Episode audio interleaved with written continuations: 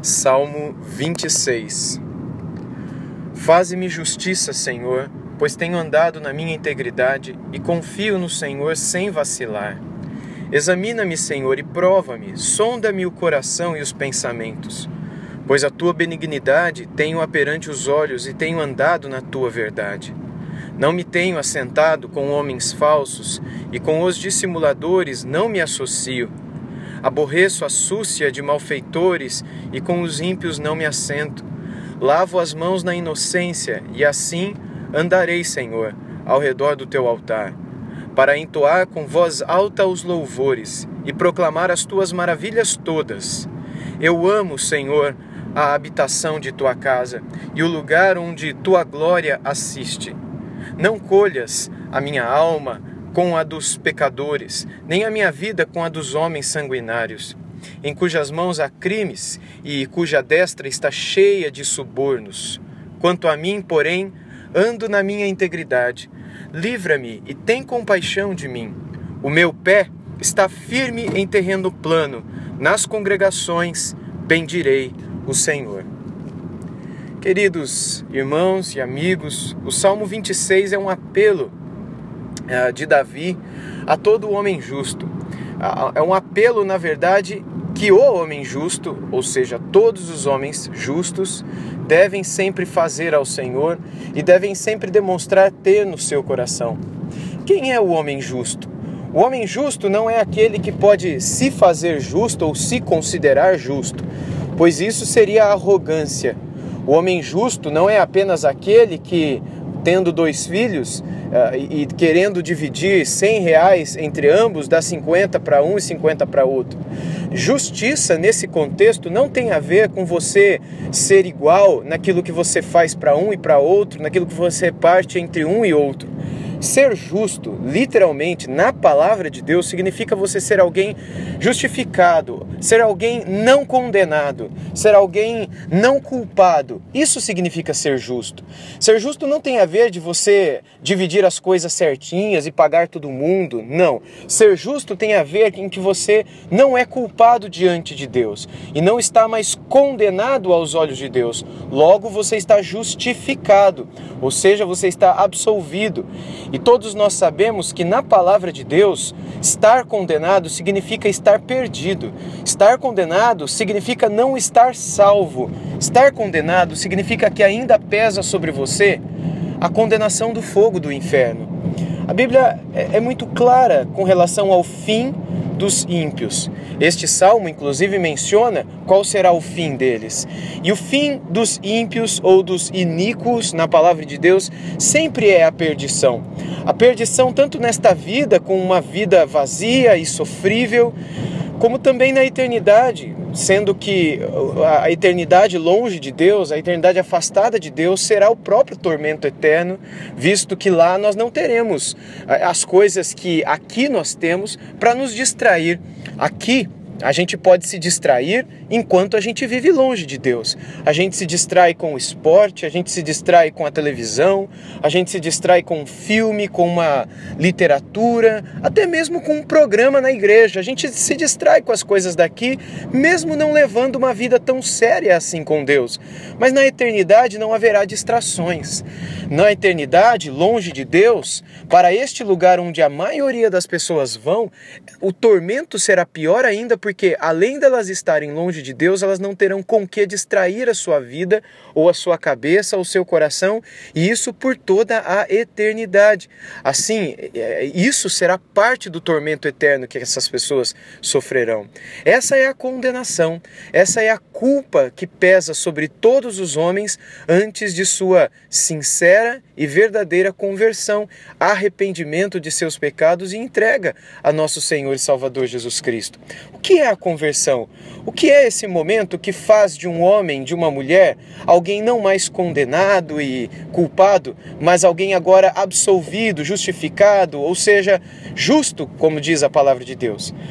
O que faz uma pessoa é, é, é, sair dessa situação de condenado para justificado? Somente o arrependimento faz isso.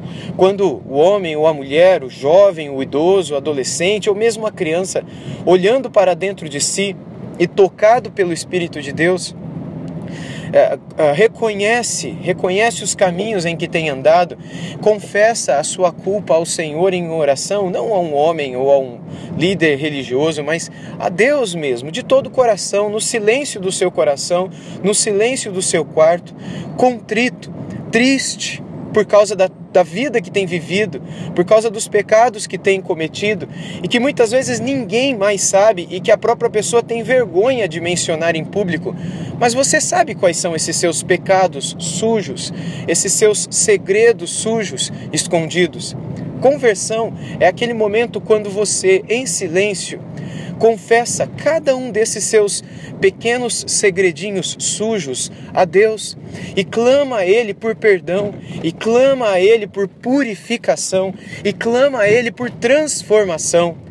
É quando você, com sinceridade de coração, se entrega a Jesus Cristo, reconhecendo que se não for por Ele, não há salvação para você, não há libertação para você destes teus vícios e pecados, coisas que te atrapalham a vida, coisas que te atrapalham o coração e coisas que agora, tocado pelo Espírito de Deus, você sabe que ofendem o próprio Deus, coisas para o que ou para as quais você não foi criado. E quando você reconhece tudo isso, isso tudo traz tristeza para o seu coração, porque você reconhece o quanto Deus te ama, o quanto Deus, teu, Deus tem feito bem para você, o quanto Deus tem te favorecido, te livrado, te protegido, te abençoado, mas você não tem ah, correspondido à altura com esse amor, com essa entrega, com esse cuidado. Nessa situação toda, quando nós somos constrangidos pelo amor de Deus e quebrantados pelo Espírito de Deus, é então que nós, arrependidos, nos curvamos e clamamos a Ele que Ele nos perdoe, clamamos a Ele que Ele nos restaure, clamamos a Ele que Ele nos purifique a alma e o coração, e é então nesse momento que acontece a real conversão, a real entrega, o abandono de nossos vícios e pecados e antiga vida para o início de uma nova história com o Senhor.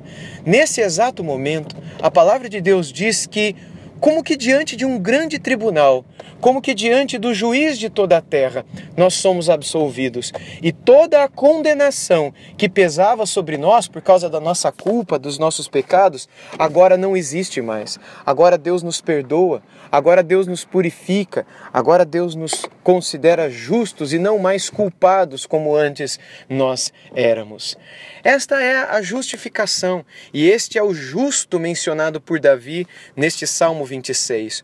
O justo, o tempo todo, ele clama ao Senhor que o Senhor o justifique, que o Senhor lhe faça justiça, que o Senhor o purifique, porque o desejo dele é andar em integridade na presença do Senhor, confiando no Senhor e sem nunca vacilar, como diz o verso 1. O verso primeiro desse salmo resume ele todo.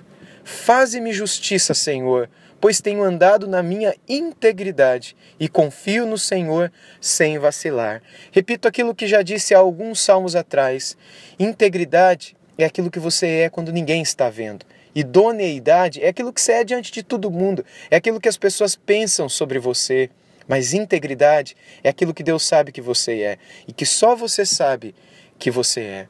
Por isso, clame ao Senhor que Ele faça justiça e traga justiça ao seu coração, e que você consiga andar não somente em idoneidade, ou seja, sendo alguém idôneo diante dos olhos dos de fora, alguém sério, alguém honesto, alguém íntegro, alguém ético, ético, uma pessoa boa para as pessoas de fora, para as pessoas desse mundo, não só idôneo, portanto, mas também uma pessoa íntegra, Seja aquilo que você é diante dos outros quando você está sozinho também, diante do Senhor. Clame a Deus que Ele te faça justiça, que Ele te examine o coração, sonde o coração e firme os teus pés em terreno plano firme os teus pés sobre a rocha, de modo que você possa andar, andar, como diz o verso 1 e o verso 11, em sua integridade. Que o Senhor tenha compaixão de você e de mim, e que a gente consiga, pela misericórdia de Deus, com a graça de Deus, confiando no Senhor, caminhar mais um dia sem vacilar. Nosso Deus e Pai, nós te louvamos e agradecemos, porque em Ti nós conseguiremos vencer as tentações da nossa alma e do nosso coração. Contigo e pela tua bondade e graça nós venceremos os vacilos da nossa carne, os vacilos da nossa alma, os vacilos do nosso coração. Livra-nos, Senhor, de nós mesmos e dos desejos que muitas vezes estão dentro de nós de falar, pensar, olhar, ouvir, enfim, querer coisas que não te agradam e que também não nos agradam, mas que estão em nós, ó Deus, querendo ser alimentados. Ó Deus, não permita que a gente alimente a nossa carne, não permita que a gente alimente, Senhor Deus, esse leão que há dentro de nós e que nos afasta de ti, mas que a gente possa alimentar o teu espírito dentro de nós, de modo que nos sintamos cada vez mais satisfeitos e mais felizes e com mais fome e sede de ti. Firma os nossos pés sobre a rocha, sobre esse terreno plano sobre o qual esse salmo fala. Ajuda-nos a viver em integridade, ajuda-nos a viver sem vacilar, que a gente consiga, Senhor, viver para a tua glória, para que a gente tenha uma vida verdadeiramente feliz. Em nome de Jesus. Amém.